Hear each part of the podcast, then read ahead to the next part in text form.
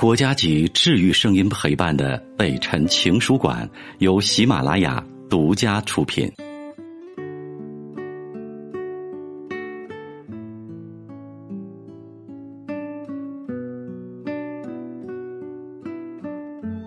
我行过许多地方的桥，看过许多次数的云，喝过许多种类的酒，却只爱过一个。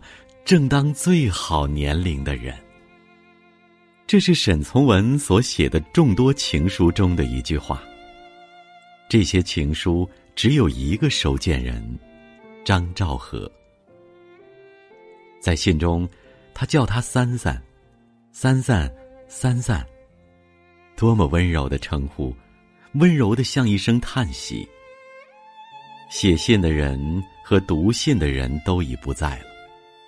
但凭着这些信，他们的爱情成了传说。那时的张兆和在操场上边走边吹口琴，走到操场尽头，潇洒的将头发一甩，转身又吹着口琴回走，动作利索，神采飞扬，也瞬间抓住了沈从文的心。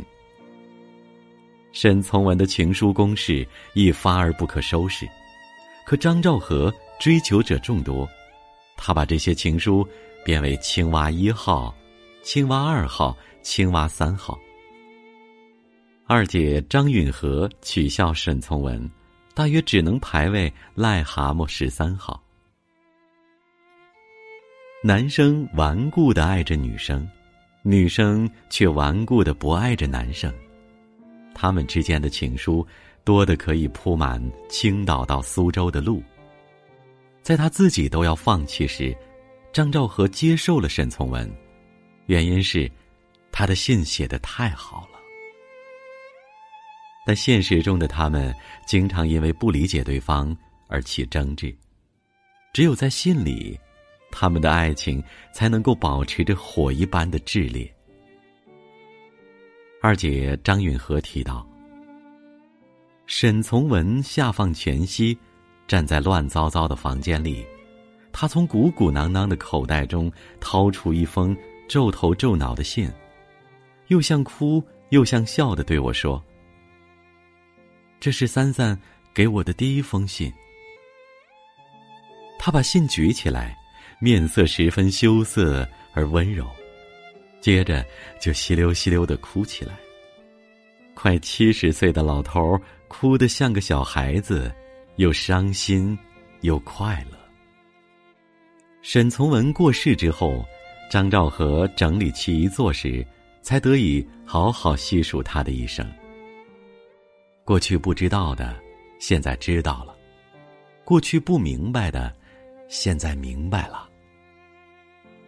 那个为爱奔波的沈从文，开始在张兆和的脑海里渐渐清晰。环美是易折的，磐石是难动的。我的生命等于环美，爱你的心，希望它能如磐石。我先以为我是个受得了寂寞的人，现在方明白，我们自从在一起后。我就变成一个不能够同你离开的人了。我就这样，一面看水，一面想你。我快乐，我想应同你一起快乐。我闷，我想你在，我必可以不闷。在青山绿水之间，我想牵着你的手走过这座桥。桥上是绿叶红花，桥下是流水人家。桥的那头是青丝，桥的这头是白发。梦里来赶我吧，我的船是黄的。尽管从梦里赶来，沿了我所画的小镇，一直向西走。我想和你一同坐在船里。从船口望了一点紫色的小山。我想让一个木筏使你惊讶，因为那木筏上面还种菜，我想要你来使我的手暖和一些。许我在梦里用嘴吻你的脚。我的自卑处，是觉得如一个奴隶蹲到地下，用嘴接近你的脚，也近于十分亵渎了你的。我在温习你的一切。我称量我的幸运，且计算它。但这无法使我弄清一点点。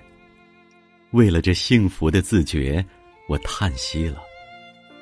倘若你这时见到我，我就会明白，我如何温柔。一切过去的种种，它的结局皆在把我推到你的身边和心边。你的一切过去，也皆把我拉进你的身边和心边。我还要说的话，不想让烛光听到。我将吹熄了这支蜡烛，在暗中向空虚去说。我是北辰，再次感谢你收听了今天的节目，多多分享给你的朋友，也多在留言区互动，留下你的问题，我们会集中回复。祝你幸福。